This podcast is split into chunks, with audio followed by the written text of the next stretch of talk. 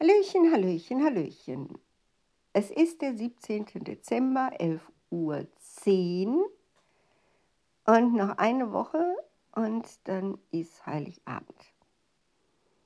Boah, ich bin so froh, dass ich im Laufe meines Lebens, 63 Jahre, dass ich da es geschafft habe, mich so langsam komplett von diesem ganzen Weihnachtsgesülze zu befreien.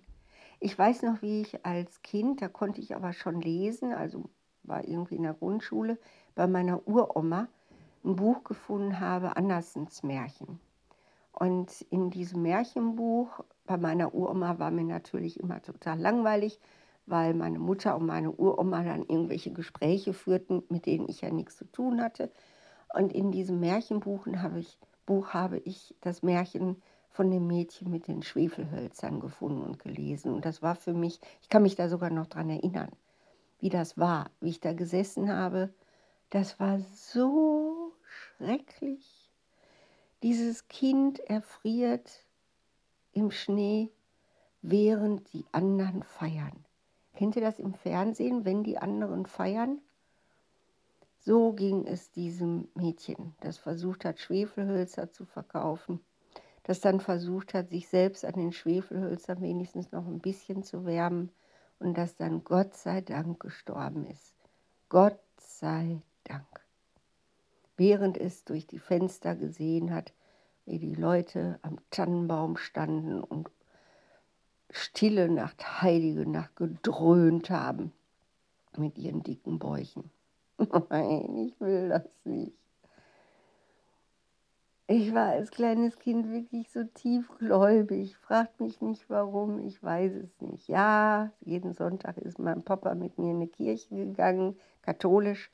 Und es kann natürlich gut sein, weil das eigentlich die einzige Zeit war, wo ich meinen Vater mal so zu Gesicht bekommen habe.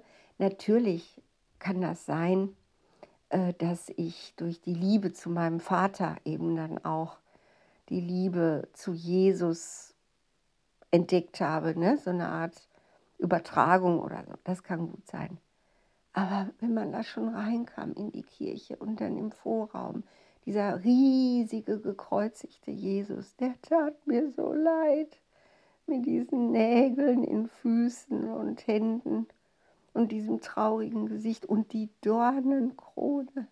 Also er war aus Holz, es war jetzt nicht farbig und äh, äh keine Blutstropfen, die da überall runterliefen malerisch, aber die Holzfigur, weil der war so groß, der war größer als zwei Meter. Dann kam man rein in die Kirche, links Maria. Maria, die treue Mutter, hielt auf dem Schoß ihren toten Sohn. Die saß dann da und Jesus so wie so eine tote Katze hing so über ihrem Schoß und war tot. Wie schrecklich schrecklich, der tat mir so leid.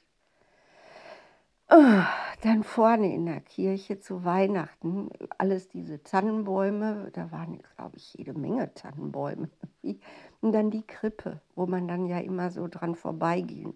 Und ne, so wie man so an Toten vorbeigeht, wenn die im offenen Sarg liegen.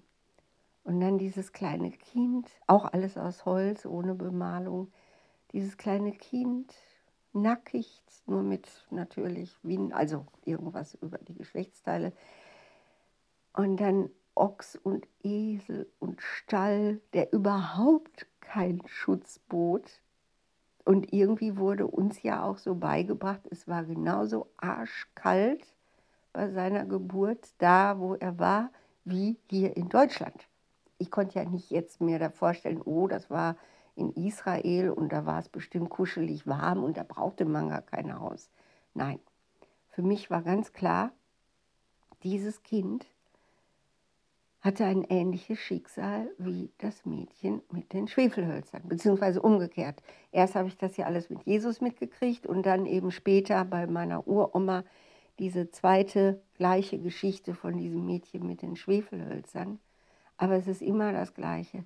Die Reichen sitzen in ihren Stuben und singen O Tannebaum und Stille Nacht, Heilige Nacht, während die Armen erfrieren.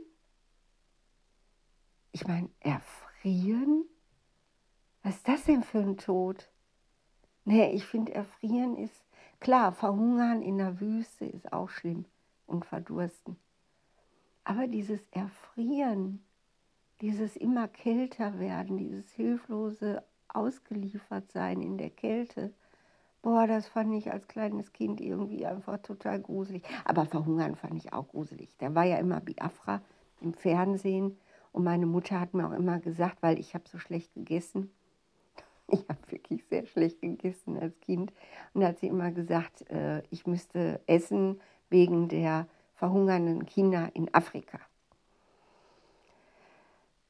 Und es ist nicht so, dass das keine Wirkung gehabt hätte. Ich habe schon ein schlechtes Gewissen gehabt, weil ich trotzdem natürlich nicht aufgegessen habe, aber das schlechte Gewissen war da. Oder war gerade noch stärker. Wenn ich aufgegessen hätte, hätte ich ja auch ein schlechtes Gewissen gehabt, weil diese armen Kinder in Afrika eben nichts haben und ich sitze da, singe O Tannebaum, stille Nacht, heilige Nacht, gröle in den Tannenbaum, pack meine Geschenke aus, ne, was gibt's denn noch? Und fresse den Gänsebraten im Angesicht dieser verhungernden Biafra-Kinder. Auch nicht toll. Okay, und darum verbinde ich lange, lange, lange mit Weihnachten vor allem diese Diskrepanz zwischen einmal der Dankbarkeit, dass ich zu den fetten Deutschen gehöre, die vor dem Tannenbaum O Tannebaum singen und Stille Nacht, Heilige Nacht, und auf der anderen Seite dieses tiefe Mitgefühl mit den Traurigen, und den Ausgestoßenen und denen, die erfrieren, mit denen, die verhungern, das ist so weit weg. Also erfrieren ist mir einfach näher als verhungern. Was aber nicht bedeutet, dass ich jetzt irgendwie den vielen, vielen Obdachlosen, denen ich hier in Dortmund begegne, Geld gebe. Also absolute Diskrepanz zwischen zwei Seelen in meiner Brust der fetten Deutschen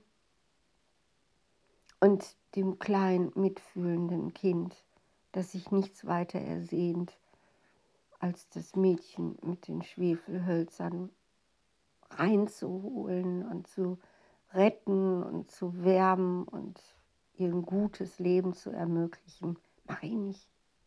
Mache ich nicht. Ich, mach, ich könnte, mache ich aber nicht. Ich habe keinen Bock. Irre, ne? Ich spende zwar immer so Dauerauftrag, da muss ich nicht dran denken. Also ich spende dann Obdachlosen und sage, so, ich fette Deutsche, habe was Gutes getan. Ich habe ihnen gespendet. Aber bitte.